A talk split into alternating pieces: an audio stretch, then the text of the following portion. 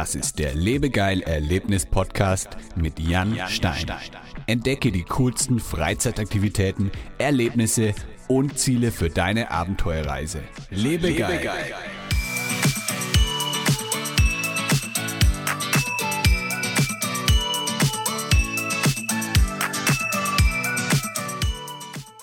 Hallo liebe Erlebnisfreunde, herzlich willkommen zu einer neuen Episode des Lebegeil Erlebnis Podcasts. Heute bei mir zu Gast ist Daniel.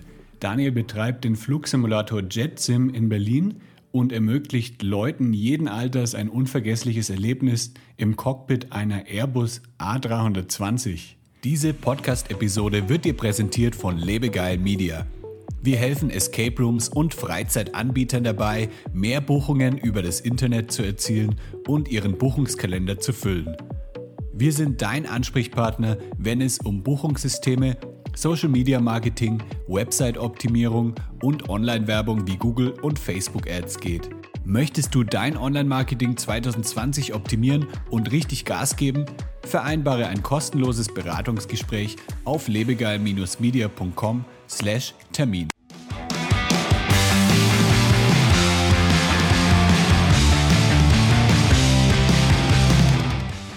Hi, Daniel. Hi, Jan. Wie geht's dir? Ja, in der jetzigen Situation ein bisschen angespannt, aber man kommt schon zurecht. Gesundheitlich geht es mir erstmal gut. Ansonsten ist natürlich ja. alles ein bisschen gerade, ich sag mal, mit angezogener Handbremse. Ja, das glaube ich. Ähm, also in Berlin ist ja auch aktuell, sind ja alle Freizeitaktivitäten geschlossen, soweit ich weiß. Hm, genau, also ist jetzt, soweit wir wissen, also beziehungsweise, ja, soweit wir wissen, ist falsch gesagt. Es ist so ein bisschen, gerade in dem Sektor, wo wir unterwegs sind, ähm, so eine Grauzone fast schon. Also, mhm. weil keiner beziffert in den Verordnungen direkt Erlebnisanbieter mit einem Flugsimulator. Also in es ist ja hier in Deutschland immer dieses föderale System. Das heißt, der Bund gibt was vor und die Länder dürfen dann selber entscheiden, wie sie es umsetzen. Ja. Und da gab es ja kürzlich ähm, vor ein paar Wochen oder einer Woche von Bund und Ministerpräsidenten so eine Vereinbarung und da steht drin, dass Erlebnisanbieter in der Freizeit, also egal ob drin oder draußen, definitiv geschlossen bleiben müssen. Wiederum in der Verordnung des Berliner Senats findet man das nicht so direkt formuliert wieder. Da steht bloß zum Beispiel drin, worauf wir uns berufen, dass Flugschulen geschlossen sein müssen, außer Prüfungen, die dürfen durchgeführt werden. Und da wir jetzt nicht wirklich zu einer Flugschule gehören, sondern, mhm. ich sag mal, noch einen kleinen Sektor niedriger angesiedelt sind, werden wir definitiv nicht öffnen dürfen. Ja, ja, das ist schwierig. Das ist halt da, es gibt halt wahrscheinlich keine Auflagen, wo dann steht hier, Escape Rooms müssen geschlossen sein, äh, Flugsimulatoren, Trampolinhallen, da gibt es wahrscheinlich keine ähm, direkte Auflistung, sondern man muss das dann irgendwie interpretieren für sich selber. Genau, also Interpretationsspielraum ist da viel vorhanden. Wobei, äh, was das Lustige ist, äh, Escape Rooms werden doch aufgeführt, soweit ich okay. weiß. Ich hatte da mal okay. die Verordnung irgendwann mal durchgeschaut und genau, ja. Escape Rooms tauchten auch mit auf. Aber ja, die sind Escape natürlich gehypt worden und dementsprechend ja. natürlich ein viel größerer Begriff als ein Flugsimulator. Ja, und sind natürlich auch zahlreicher. Also wie viele Flugsimulatoren gibt es in Berlin? Vielleicht Zwei also direkt drei. zentral gibt es mit uns drei und ja. dann gibt es noch außerhalb in Schönefeld nochmal einen und das ist natürlich, mhm. ich sag mal, so ein Randbereich, der ist den wenigsten bekannt, auch wenn das, dieser Markt generell natürlich schon seit einigen Jahren besteht. Ja. Jetzt nur zur Info für die Zuhörer. Ähm, heute ist der 27. April, an dem wir de, das Interview aufnehmen. Das kann sein, dass wenn ihr das Interview hört, wenn ihr den Podcast hört, dass dann JetSim schon wieder geöffnet ist. Also wenn ihr ähm, da fliegen wollt, wenn ihr so ein Erlebnis haben möchtet, dann schaut einfach auf die Website, die verlinke ich euch auch in den Show Notes unter lebegeil.de slash podcast und informiert euch dann, ob äh, immer noch das mit der Schließung gilt wegen des Coronavirus oder ob sie vielleicht schon offen haben. Also das kann man eben jetzt noch nicht genau sagen, was denn in einem Monat passieren wird. Aber genau, ähm, informiert euch da am besten, wenn ihr das vorhabt. Und, ja, also ja. Grundsätzlich ist es ja so, wir leben ja auch hier mit Jetsam viel von Gutscheinverkäufen, die man halt, was ich, zum Geburtstag oder so verschenkt. Und dementsprechend, das geht natürlich immer noch. Wir dürfen halt bloß für den Publikumsverkehr nicht öffnen, aber einen Gutschein kann man natürlich immer noch buchen. Und da ist auch so ein kleines Unternehmen wie uns viel mit geholfen, damit zumindest ein bisschen Liquidität reinkommt. Ja, dann erzähl uns doch mal, Daniel, was kann man denn bei euch bei Jetsim alles erleben? Oh ja, da kann ich weit ausholen. Das wird wahrscheinlich jetzt in so einen halbstündigen Monolog ausarten, aber unterbreche mich ruhig, wenn es zu viel wird. Okay. Ja, also ich fange da erstmal an. So grundsätzlich die Idee hinter JetSim war für jedermann sowas möglich machen, also Pilot in einem Verkehrsflugzeug-Cockpit zu sein. Das war damals, als wir angefangen haben, noch nicht möglich. Im Bereich 2008, 2009 waren wir einer von vier in Deutschland weit, die in dem Standard das anboten. Also sprich ein richtiges, originalgetreues Cockpit mit Originalteilen und professioneller Betreuung. Also ich sag mal nicht nur Disneyland, wir setzen uns mal in eine Kanzel und die wackelt ein bisschen, sondern halt so ein bisschen auch den Charakter einer Flugschule mit reinbringen und halt das Credo dabei für jedermann möglich machen. Das heißt, für jeden Altersstand, also egal ob jetzt 4 oder 97, das hatten wir alles schon im Cockpit und auch entsprechend dem für jeden Kenntnisstand. Also wir haben von eben demjenigen, der als kleiner Junge Pilot werden will, bis zu dem, der zu Hause am PC mit dem Flugsimulator unterwegs ist, bis zu den Profis, die hier sich zum Beispiel auf Einstellungstests vorbereiten. Also für komplette Laien bis zu den Profis haben wir alles mit an Bord und das ist auch so das Hauptding von JetSim, dass eben so eine Erlebnis Erlebnisse ermöglicht werden. Das erstreckt sich aber noch ein bisschen weiter. Grundsätzlich, wie gesagt, also Freizeitgestaltung und Unterhaltung. Aber wir haben dann auch relativ schnell festgestellt, dass da noch mehr drin ist. Und zwar natürlich, was auch wieder in den gleichen Bereich wie Freizeitgestaltung und Unterhaltung fällt, ist es dann auch nicht nur das Event für einen Piloten, wie es hauptsächlich bei uns gebucht wird, sondern auch ein Erlebnis für mehrere Piloten. Das heißt zum Beispiel Kindergeburtstage mit bis zu zehn Kindern oder Betriebsveranstaltungen, Junggesellenabschiede mit bis zu 25 Personen. Also ich sag mal so die typische Weihnachtsfeier mit 25 Personen hier von irgendeiner Abteilung, wo dann auch noch ein bisschen Wein und Bier ausgeschenkt wird, wo es dann sehr lustig am Ende wird, gehört genauso dazu wie eben für den sag mal, zwölfjährigen Sohn, der zum Geburtstag so eine Flugstunde hier bei uns geschenkt bekommt und dann Oma und Opa und Mama und Papa auch mit dabei haben darf. Also es ist ganz individuell gestaltet. Und bei diesen Freizeitgeschichten auch der Inhalt. Also wir gucken immer, dass das Erlebnis, auch der Umfang, wie die Informationen vermittelt werden, direkt auf die Bedürfnisse und die Fähigkeiten des Gastes angepasst werden. Also es soll heißen, wenn da jemand ohne Vorwissen ist, packen wir den ein bisschen behutsamer an, gucken erstmal, wie geht er auf unsere Informationsvermittlung ein, was will er machen, was können wir in der Zeit machen. Und wenn da natürlich jemand dabei ist, der schon Vorwissen hat, dann kann man auch schon viel tiefer in die Materie mit einsteigen. Ja, ein gutes Beispiel bin ja ich. Ich war ja vor fünf Jahren, glaube ich, bei euch zu Besuch und ich war kompletter Anfänger. Also ich habe irgendwann mal 1998, glaube ich, einen Flugsimulator am Computer gespielt. Das war dann schon alles. Und dann, genau, das dann bin ich eben bei euch reingekommen und dann ging es erstmal los ähm, mit einem Briefing, glaube ich. Also dann habe ich erstmal so ein paar allgemeine Infos bekommen zum Flug, Flugsimulator und dann ging es dann weiter? Ja, also genau, wie du schon sagst, es ist immer erstmal ganz am Anfang, da hatten wir auch ein bisschen was umgestellt zu den Jahren damals. Erstmal fangen wir hier auf jeden Fall vorne im Empfangsbereich mit einem Begrüßungsgetränk und der Begrüßung an, stellen uns erstmal vor, lernen uns erstmal alle kennen und stellen dann auch vor, was in der Zeit, die der Gast gebucht hat, möglich ist. Also ich sag mal, so wie du damals hattest, eine Flugstunde, da fragen wir dann, okay, möchten Sie vielleicht am Flughafengebäude beginnen oder gleich mit gestarteten Triebwerken? Soll es denn eher ein Flug von A nach B sein oder will man eher Starts und Landung trainieren? Und so wird erstmal mhm. in der Vorbesprechung das Erlebnis auf die Wünsche des Gastes angepasst. Und dann geht es ins Cockpit, da wird dann erstmal grob das Wichtigste erklärt in einem kurzen Briefing, aber gleich mit der Praxis verbunden. Das ist ein bisschen anders, als du es damals kennengelernt hattest. Da hattest du erstmal viel Theorie bekommen und dann das Erlebnis. Wir haben mittlerweile Theorie und Praxis, also Erlebnis und Theorie, so ein bisschen schon von Anfang an miteinander verbunden, weil wir gemerkt ja. haben, dass nehmen die Gäste einfach besser auf. Also kannst du dich ja sicherlich noch daran erinnern, als du dann da vor den Postern standest und wir dir erstmal das Cockpit erklärt hatten mhm. und wir danach ins Cockpit gegangen sind, hast du bestimmt die Hälfte schon wieder vergessen gehabt. und jetzt erklärt es wahrscheinlich direkt im Cock Cockpit und zeigt dann auf die einzelnen Schalter und Knöpfe drauf. Genau. Dass man es dann direkt anwenden kann auch. Genau, und gehen dann auch gleich mit dem Gast schon durch die ersten Schritte durch. Also klar, natürlich ja. erzählen wir erstmal, okay, das ist ein 320, was ist ein 320, wo sind wir hier, was machen wir jetzt? Und dann geht es Stück für Stück durchs Cockpit, wo der Gast auch sofort gleich mit Hand anlegen kann, damit das von uns Erzählte auch gleich umgesetzt werden darf und auch damit viel besser verinnerlicht wird. Ja. Und ähm, die Frage kommt bestimmt oft, wie realistisch ist denn das Erlebnis? Also ich glaube, ich habe das damals auch gefragt. Also wenn ich genau das Gleiche machen würde, was ihr mir dort erklärt, aber in einem echten Flugzeug, würde das Flugzeug dann auch fliegen oder ist es, äh, unterscheidet sich das noch ein bisschen? Also klar, man muss natürlich dabei bedenken, wir spielen hier in einem Nachbau einen Piloten nach, sage ich mal. Ähm, das ist natürlich allein wegen der psychischen Belastung in der Realität nochmal was ganz anderes.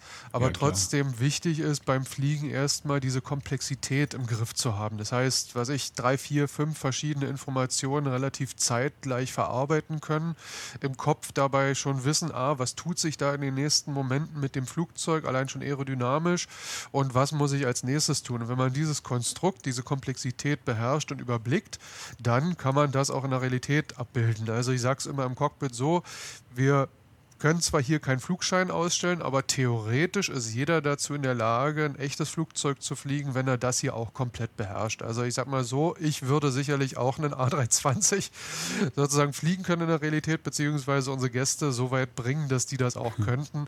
Bloß wie gesagt, ja. ihr darf es natürlich nicht bescheinigen, weil wir sind ja keine Flugschule. Ja. Aber bist du eigentlich selber auch Pilot? Ich sage dazu mal gerne Jein, weil einerseits Nein, weil ich habe es jetzt nicht direkt als Pilotenberuf gelernt. Also ich bin nicht dann von vornherein von der Pike auf Pilot geworden, sondern ich komme eher aus dem kaufmännischen Sektor, beziehungsweise aus der Projektmanagement-Richtung. Und ein Kompagnon von mir, Leider haben wir uns da Mitte letzten Jahres trennen müssen. Ähm, kam aus der Fliegerrichtung und der hat halt, mhm. also sie haben ja diesen fachlichen Teil mitgebracht, was die Luftfahrt anbelangt, ich den fachlichen fürs Kaufmännische und somit hat man sich gut ergänzt, aber der eine musste den anderen vertreten können. Das heißt, er musste gelinde gesagt ein bisschen rechnen lernen und ich ein bisschen fliegen lernen. Das heißt, ich bin natürlich an die Flugschule gegangen, habe auch Realflugzeuge schon mal unter meinen Fittichen gehabt, aber habe jetzt nie mhm. die Ambition gehabt, einen Flugschein zu machen, weil ich brauche jetzt nicht den Schein, um zu wissen, was ich kann, weil ich führe hier auch beispielsweise die Profi-Trainings teilweise durch und da hat bis jetzt nicht keiner beschwert. Von daher scheine ich meinen Job ganz okay. gut gemacht zu haben. Also von daher ist das schon sehr realistisch, das Erlebnis. Es kommt auch ja. immer darauf an, was derjenige haben will. Wir können es realistisch machen, wir können es auch unrealistisch machen. Wir können auch, was ich jetzt beispielsweise Wettereinstellungen so anpassen, dass wir mitten im Hochsommer in der Sahara einen Schneesturm haben, was jetzt nicht wirklich realistisch wäre. Oder im Sturzflug irgendwo langheizen, was man mit einem echten Flugzeug auch nicht machen würde. Also es geht nahezu alles entsprechend entsprechend immer der Wünsche der Gäste. Ja. Und wie funktioniert denn das technisch gesehen? Also habt ihr da selber ein System entwickelt oder gibt es da irgendwie ein Flugsimulator-Programm, das man kaufen kann? Und ähm, wie wird es dann auch mit den ganzen Knöpfen und so verbunden, dass das dann alles auch gleichzeitig passiert, was man jetzt ähm, ja, da an den Knöpfen macht? Das ist ja bestimmt nicht so einfach, dieses System. Ja klar, also es gibt da natürlich auch wieder verschiedenste Möglichkeiten. Du kannst auch in Heimarbeit loslegen und dir so ein Cockpit selber bauen. Dann sind wir eher bei so einem Bereich, ich sag mal, der Modelleisenbahn, die nie fertig wird zu Hause. Mhm. Oder du gehst halt wirklich in den Bau dieser Cockpits. Dann darfst du die aber eigentlich nicht als Erlebnisanbieter betreiben, weil das rechnet sich nicht. So Investitionskosten, um so ein Cockpit zu entwickeln im Nachbau, liegen, soweit wir von Herstellern wissen, so bei einer halben Million ungefähr. Okay. Und dann musst du da hingehen, dass du die verkaufst. Das heißt, wir haben uns ganz klar dafür entschieden, wir wollen den Erlebnissektor bedienen, dementsprechend kaufen wir ein Cockpit und vertreiben die mhm. nicht und bauen die auch nicht selber. Und dann haben wir natürlich auch viel Arbeit selber reingesteckt, aber erstmal das Grundgerüst bekommen, das heißt Hardware vom Cockpit komplett bekommen, die Software dafür und dann ging es von unserer Seite aus natürlich Hardware und Software miteinander so zu kombinieren, dass das funktioniert. Da hast du diverse PCs, die in einem Netzwerk zusammenlaufen und auf jedem PC mindestens so drei, vier, fünf Programme und das muss dann alles über Schnittstellen, USB, technisch technisch und programmtechnisch über Netzwerk dann halt laufen, damit das eben am Ende dann auch fliegt, das Ding. Das hört sich ziemlich komplex an. Ist es nicht dann auch ziemlich störungsanfällig, sage ich mal? Also gab es auch schon mal irgendwie Ausfälle während des Fluges oder so? Ja klar, also das passiert immer mal. Jeder kennt den heimischen PC und der ist nicht ansatzweise so komplex wie unser System hier. Also ja. es ist grundsätzlich sehr stabil. Wir haben, ich sag mal, wenn es hochkommt, im Monat mal drei, vier Gäste, bei denen das Erlebnis nicht durchgeführt werden kann. Ich sag mal mhm. so, es ist immer mal auch so tagesabhängig. Du hast vorhin, als wir vor, bevor wir aufgenommen haben, auch kurz gesagt, dass du da bei dir zu Hause auch bei der Hitze mal Probleme hast, wenn der Rechner abklappt. Und ja. sowas kann man natürlich hier auch mal haben, dass dann mal, ich sag mal, der Wurm mal irgendwann in einem Tag drin ist und dann fällt einfach was aus und wir müssen dann in einer Nacht- und Nebelaktion irgendwas austauschen oder irgendwelche Sicherungsdateien wieder raufladen. Aber bis jetzt konnten wir alle Probleme innerhalb eines Tages spätestens lösen, meistens sogar innerhalb von wenigen Minuten oder Stunden. Und jetzt habt ihr einen, einen statischen Flugsimulator. Das heißt, ähm, also es wird im Hintergrund so auf, ähm, ich, das ist eine HD-Projektion, oder? Die dann so 180 Grad um, die, um das Cockpit herum gemacht wird? Oder wie funktioniert das mit der Projektion genau? Genau, also wir haben letztendlich vor uns, vorm Cockpit, eine gebogene Leinwand. Es gibt aber gibt auch Möglichkeiten, das mit Monitoren zu lösen. Da haben wir uns aber auch mhm. bewusst entgegen, dagegen entschieden, weil das menschliche Auge nimmt auch halbwegs Entfernung wahr, dadurch, dass wir diesen 3D-Blick ja. haben. Und wenn das Auge dann sieht, dass da an der Scheibe auch schon Schluss ist, dann kommt so ein 3D-Effekt nicht auf. Deswegen haben wir uns bewusst mhm. für eine weiter entfernte Leinwand entschieden, die ist so rund zweieinhalb Meter vom Sichtpunkt entfernt. Und durch eine Biegung haben wir dann auch mittels drei Projektoren, die dann über den Köpfen sind, beziehungsweise über dem Cockpit, diese nicht zu sehen, halt ein gebogenes, kantenloses Bild kantenlos heißt, da wird mit spezieller Software diese ja, Überlappungskante von einem Beamer zum anderen wegretuschiert und dadurch mhm. kommt auch sogar ein Bewegungsgefühl auf, weil eben einfach diese Entfernung, ein 3D-Effekt hervorgerufen wird. Das Auge sieht Bewegung und dadurch meint unser Gehirn, weil es auf das, was die Augen sehen, vertraut, dass man sich wirklich bewege. Also das Cockpit ist zwar komplett still, wird aber mittels Vibrationen, die über den Boden übertragen werden und diese ja, beeindruckende, nicht nur so 180, sondern 220 Grad mhm. Sicht halt so realistisch, dass viele denken, man bewegt sich wirklich. Also wenn du da ab und zu mal mit drin sitzen würdest, würdest du ganz oft die Frage hören, bewegen wir uns jetzt? Wir müssen leider immer verneinen, aber es ist in der Hinsicht ein gutes Beispiel, dass das immer gut funktioniert. Ich bin da das Paradebeispiel, weil es ist rein ich sag mal von der Evolution her, wie ich gerade schon meinte, der Kopf vertraut auf das, was wir sehen, weil unser Überleben ja. Jahrtausende davon abhängt.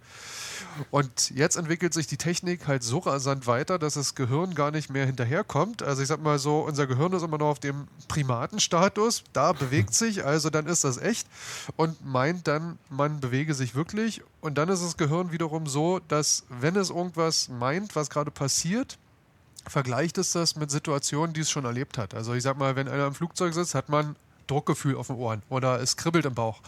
Und das kommt hier sogar auch. Also das Hirn Krass. simuliert sich selbst erwartete Elemente. Ich bin das beste Beispiel. Ja. Ich habe die ersten drei Tage gedacht, ich hätte Ohrendruck.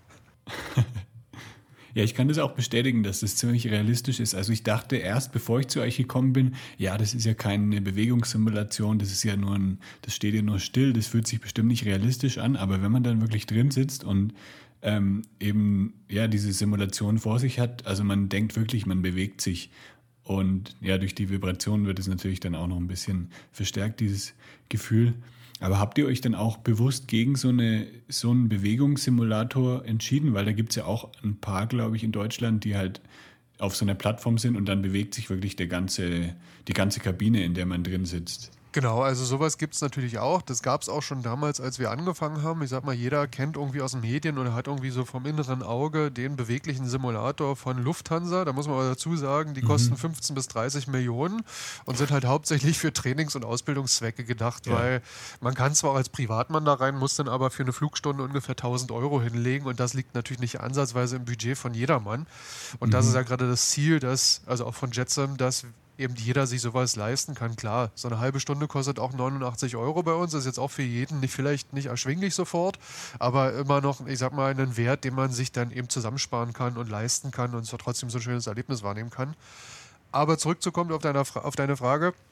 Wir haben uns bewusst damals dagegen entschieden, weil damals 2008, 2009 war in dem Bereich, in den diese Erlebnissimulatoren fallen, erstens so eine Bewegungsplattform sehr, sehr kostenintensiv. Da konnte man locker nochmal den gleichen Wert des Simulators reinstecken, also sagen wir so 150.000 aufwärts. Und damals war es noch sehr fehlerintensiv. Das heißt, das ist mhm. häufig bei denen, die es damals schon, zum Beispiel in der Schweiz gab es einen, die das hatten, mal passiert, dass das Ding einfach mitten in der Flugstunde eingefroren ist und sich nicht mehr mhm. bewegen ließ. Und wenn du dann noch die restliche halbe Stunde in Schieflage fliegen musst, dann geht natürlich der Erlebnisfaktor ein bisschen verloren. Und deswegen ja. haben wir uns bewusst, weil wir auch wussten, dass dieser 3D-Effekt da ist, damals dagegen entschieden. Heutzutage sind die Systeme aber schon deutlich weiter und mittlerweile gibt es jetzt auch im Erlebnisbereich den einen oder anderen Anbieter, der jetzt mit Bewegungsplattformen auf den Markt kommt oder kam. Ähm, gab es denn eigentlich schon mal Abstürze bei dir im Flugsimulator? Ähm, ja, also sag mal so, verhindern kann man es nicht komplett. Ist jetzt die Frage allerdings, was du mit Absturz meinst. Bei den technischen Fehlern waren wir ja vorhin schon. Also da kann durchaus mal ein Systemabsturz passieren, wo man ja. dann einfach sozusagen schwarzen Bildschirm hat. Ansonsten, nee, ich meine natürlich den Flugzeugabsturz. Ja klar, also wie gesagt, theoretisch geht auch das alles. Also ich sag mal, Wetter, Tageszeit, Notfallbedingungen, es ist sehr, sehr realistisch. Man kann da sehr tief in die Materie gehen, sonst könnten wir es auch gar nicht für Profis anbieten. Das heißt, wenn man in diesem Flugsimulator hier bei uns bei Jetsam gravierende Fehler macht, kann man auch abstürzen. Aber das ist genau äh, die Aufgabe, wofür unsere Instrukteure dann da sind, eben den Gast so weit zu betreuen und gegebenenfalls zu unterstützen, dass er das alleine schafft. Mal vielleicht ein bisschen mehr Hilfe, zum Ende immer weniger Hilfe, damit er nicht abstürzt. Weil das ist immer das Ziel, erstmal das Ding erfolgreich fliegen und landen lernen und dann kann man auch andere Späßchen machen wie Schlechtwetterbedingungen. Aber wie gesagt, Instrukteur ist immer dabei, der das halt verhindert, weil JetSim verspricht zwei Dinge und da unterscheiden wir uns auch zu vielen Mitbewerbern. Erstens, man stürzt bei uns nicht ab, auch nicht virtuell, also außer man will es jetzt unbedingt, aber auch da sind wir sozusagen ein bisschen zurückhaltend und man verlässt uns am Ende mit einem Lächeln. Kann ich bestätigen. Das ist ja gut. Haben wir schon mal alles richtig gemacht. ja, auf jeden Fall. Welche sind denn so die beliebtesten Flughäfen und Flugrouten, die man bei euch, die bei euch geflogen werden? Weil da gibt es so ein paar Flughäfen, die ganz beliebt waren, glaube ich, irgendwie in Hongkong, der alte oder so war das, glaube ich. Und was, welche gibt es da noch, die öfter gewählt werden? Definitiv. Also es gibt da natürlich so, ich sag mal, Top 5, die auf ganz, ganz oft gewählt werden. Wobei jetzt das, was du gerade angeschnitten hast, das Thema Flugrouten ist eigentlich sehr selten. Also ganz wenige Gäste wollen wirklich von einem Punkt zu einem anderen fliegen. Also manch einer, der wie du so ein bisschen Vorwissen vom Flugsimulator, vom heimischen PC hat, der kommt eher so mit der Richtung, dass er mal einen kurzen Flug zumindest machen will. Ich sag mal sowas wie München-Innsbruck oder von Mallorca nach Ibiza rüber. Aber so richtig längerer Flug, das ist eher die Seltenheit. Wobei ich es auch schon mal hatte, dass ein Gast bei uns drei Stunden gebucht hat und mit mir speziell in Echtzeit vom Flughafengebäude in Berlin-Tegel bis zum Flughafengebäude auf Palma de Mallorca mit Rollen und allem Möglichen geflogen ist. Also es gibt auch in deren Sicht alles. Also wir haben wirklich alles schon erlebt. Sämtliche Leute im Cockpit, sämtliche Verfahren, was ich sogar auch manchmal ganz obskure Anfragen, was ich, da wollte bloß einer neben uns sitzen und wir sollten fliegen. Also es gab es auch. Aber jetzt komme ich mal wieder, lange Rede, kurzer Sinn, auf deine Frage zurück. Also die Standardflughäfen, die immer gerne genommen werden, ist, wie du es schon angesprochen hast, Hongkong, Kai Tak, Flughafen, den es eigentlich nicht mehr gibt, 1998 geschlossen, weil er zu klein wurde, aber gehörte zu den spektakulärsten Flughäfen weltweit, wenn man kurz vorm Landen nochmal in 150 Metern über den Häuserdächern von Hongkong, und da sind ja ziemlich viele mhm. hohe Häuser, dann noch eine enge Rechtskurve fliegen muss in so einer Bergkehre und kaum kommt man aus der Kurve raus, landet man auch schon. Und das war in der Realität, das muten wir aber nicht allen Gästen gleich am Anfang zu, mit sehr viel Wind und damit Unwägbarkeiten verbunden. Ja, ja. den habe ich noch gut in Erinnerung, den Flughafen. ja, der bleibt eigentlich jedem in Erinnerung. Ansonsten, ja, was gibt es noch so häufiges? Ähm, New York wird sehr oft gewählt, weil irgendwie jeder will mal nach New York und die Freiheitsstatue sehen. San Francisco kommt öfters vor. Äh, Los Angeles auch hier und da mal. Las Vegas durch die Casinos natürlich. Und damit haben wir jetzt so ein bisschen, ich sag mal, den nordamerikanischen Kontinent abgedeckt. Südamerika, da wo du jetzt gerade sitzt, ist leider sehr selten gefragt. Da ist höchstens noch mal Mexico City dabei. Und ich, ich glaube, in Guadalajara war ich sogar der allererste. Ja, das ist nicht unwahrscheinlich. Ich glaube, du bist nicht nur der Erste, auch der Letzte gewesen, der da gelandet ist. Ja. Ja, und ansonsten, ab und zu kommt auch nochmal Kapstadt vor, Kairo, also meistens sind so die großen Metropolen. Ich sag mal auch Tokio kommt mal hier und da vor. Ansonsten sind es auch so berühmte Flughäfen, wie zum Beispiel St. Martin in der Karibik, wo man so ganz dicht über den Strand rüberzieht und direkt danach landet, wo noch ein Zaun dazwischen ist, die meisten Leute in der Realität da so am Zaun stehen.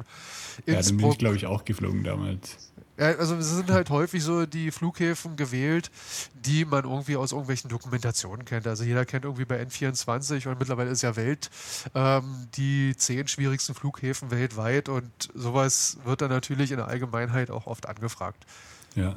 Aber den in, in Nepal kann man wahrscheinlich nicht anfliegen, weil da ja keine Airbus, kein Airbus A320 landen kann. Oder ja, also Nepal hat ja auch mehrere Flughäfen. Also ja. den, den du jetzt wahrscheinlich meinst, der wird auch häufig gefragt. Das ist dann Lukla, wo man am Anfang eine steile Wand hat und danach auch noch eine steile Wand und dazwischen ist dann Flughafen. Ja, genau. Äh, der geht mit dem A320, den wir hier simulieren, nicht, weil da ist einfach die Landebahn zu kurz. Aber was auch ja. in Nepal geht, wäre Kathmandu. Den steuern wir zum Beispiel okay. ab und zu mit Gästen an, wenn man schon im Himalaya unterwegs sein will kann man den wenigstens anfliegen. Und ihr bietet ja auch ein Flugangsttraining an, oder? Genau, also das wollte ich eigentlich vorhin noch erwähnen, als ich so ein bisschen über unsere Angebote sprach, aber dann sind wir doch auf andere Themen gekommen. Also es ist halt nicht nur der Erlebnissektor, sondern wir bieten auch Trainings in der Hinsicht zur Weiterentwicklung an. Das geht auch über Teamentwicklungsseminare, wo man halt so ein bisschen, ich sag mal, diese Perfektion des Teamworks, was Piloten jeden Tag machen oder die gesamte Flugzeugcrew, so ein bisschen auf den Büroalltag adaptiert. Also warum sind Checklisten wichtig und bringen Effizienz und doppelter Boden und so weiter. Da könnte ich allein jetzt eine Stunde drüber sprechen. Aber das andere Thema ist auf jeden Fall auch Anti-Flugangst, weil 80 Prozent der Menschen, die unter Flugangst leiden, haben so ein bisschen dieses Problem des Kontrollverlustes. Also ich steige da in ein Flugzeug, habe vielleicht gar keine Ahnung, warum das überhaupt fliegt, weil ist ja schwer, müsste ja runterfallen. Und dann sitzen da vorne zwei wildfremde Menschen im Cockpit, die sehe ich nie, die höre ich höchstens mal, weiß aber nicht, ja. wer das ist. Und dann höre ich noch Geräusche, wenn das Ding fliegt oder startet, sehe, dass irgendwas wackelt und scheppert. Und dieses Unwissen, was viele dann haben und diesen Kontrollverlust, das führt häufig zur Angst. Und genau dem können wir hier sehr, sehr gut begegnen, weil wir hier erstens aus eigener Erfahrung und hier auch mit dem Simulator sehr viel demonstrieren können. Also solche, was passiert bei Turbulenzen, was für Geräusche hören wir da, wie werden Piloten ausgebildet, wie werden sie trainiert, was erzeugt überhaupt erst in der Luftfahrt Sicherheit, wie zum Beispiel die Checklisten oder die regelmäßigen Checks, die tagesweise, wochenweise und so weiter stattfinden. Und durch diese Menge an Wissen ist man nicht mehr, ich sag mal, so unbedarft im Flugzeug. Derjenige, der dann das bei uns hier gemacht hat, weiß einfach mehr, was in den Situationen, in denen er Angst hat, passiert. Und Wissen ist auch in deren Sicht Macht, weil dann kann er sich einfach besser reinversetzen und weiß, ah, jetzt höre ich gerade, was ich, das Rumpeln kommt von den Störklappen oder ach, das ist jetzt der Umkehrschub oder okay, eine Turbulenz kann mir nichts anhaben, das ist bloß Luft, die runterzieht und das Flugzeug mit und danach geht es wieder hoch und da brechen nicht die Flügel ab und all sowas, das kann man halt hier sehr, sehr gut machen und da haben wir auch im Schnitt so eine 95-prozentige Erfolgsquote, dass es denjenigen danach zumindest besser geht. Kann man denn so eine Turbulenz so vergleichen wie jetzt, wenn man mit dem Auto über eine holprige Straße fährt oder so? Ja, also das ist so am besten, ja, der beste Vergleich eigentlich. Da ja. fällt das Auto, wenn es zumindest halbwegs gewartet ist, auch nicht gleich auseinander. Ja. Und so ist es mit dem Flugzeug auch. Beziehungsweise mhm. ähm, Wetterlagen, die dem Flugzeug was anhaben könnten. Ich sag mal, so ein Wirbelsturm, da fliegt keiner rein. Also Schlechtwettergebiete ja. werden grundsätzlich, wenn es komplett möglich ist, dann umflogen. Also alles, was irgendwie Risiko bringen würde, wird definitiv verhindert. Also sei so hier in Berlin, weiß ich, riesiger riesiges Unwettergebiet und das wäre eine Gefahr für die Flugzeuge, dann wird der Flughafen geschlossen und die Flugzeuge werden umgeleitet an Ausweichflughafen. Also es wird immer ein Plan B gefunden, der aber schon vorher besteht.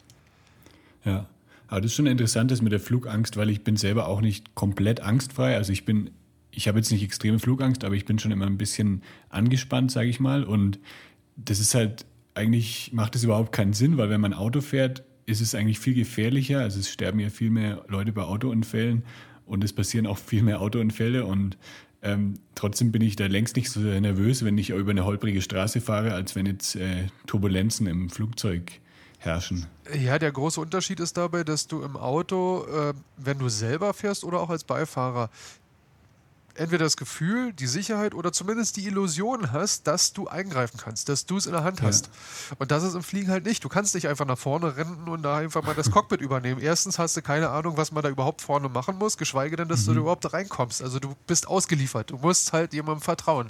Und das wird dann halt schwierig, wenn man dann wiederum nicht weiß, was da herum passiert. Klar, du hast recht, es ist an sich unlogisch, weil man weiß ja, okay, ja. die Dinger stürzen nicht ab. Aber Angst ist immer was Unlogisches. Also da bringe ich auch immer den Gästen, die bei uns hier zum Anti-Flugangst-Training kommen, das Beispiel, um ihnen auch so ein bisschen, äh, ich sag mal, diese Beklemmung zu nehmen, dass sie jetzt ihr Seeleninneres aufmachen müssen. Angst ist ganz normal. Kinder haben Angst, Erwachsene haben Angst und da bringe ich mir das beste Beispiel. Kinder haben oft Angst im Dunkeln, weil sie da meinen, es ist hinter dem Sofa ein Monster. Schaltet aber das Licht ein, sieht das Kind auf einmal, ah nee, da ist ja gar kein Monster und ist damit wieder ruhig. Ist an sich erstmal eine unlogische Angst, man hat aber ein Mittel, dieser Angst zu begegnen. Und das machen wir hier auch.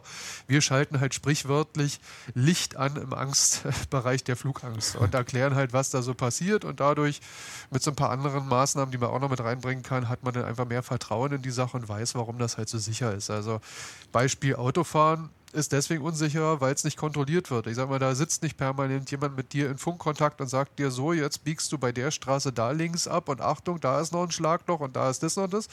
Und so ist es ja in der Fliegerei. Du bekommst permanent Informationen, was kommt für Wettergebiete auf dich zu, was sind um dich herum für Flugzeuge, bekommt man auch permanent übermittelt an Informationen. Also man steht eigentlich ständig auch in Funk Funkkontakt mit dem Fluglotsen, der das Ganze strukturiert. Also wo darf das Flugzeug lang, in welcher Höhe, in welcher Geschwindigkeit und so weiter und so fort. Also da gibt es verschiedene Ebenen.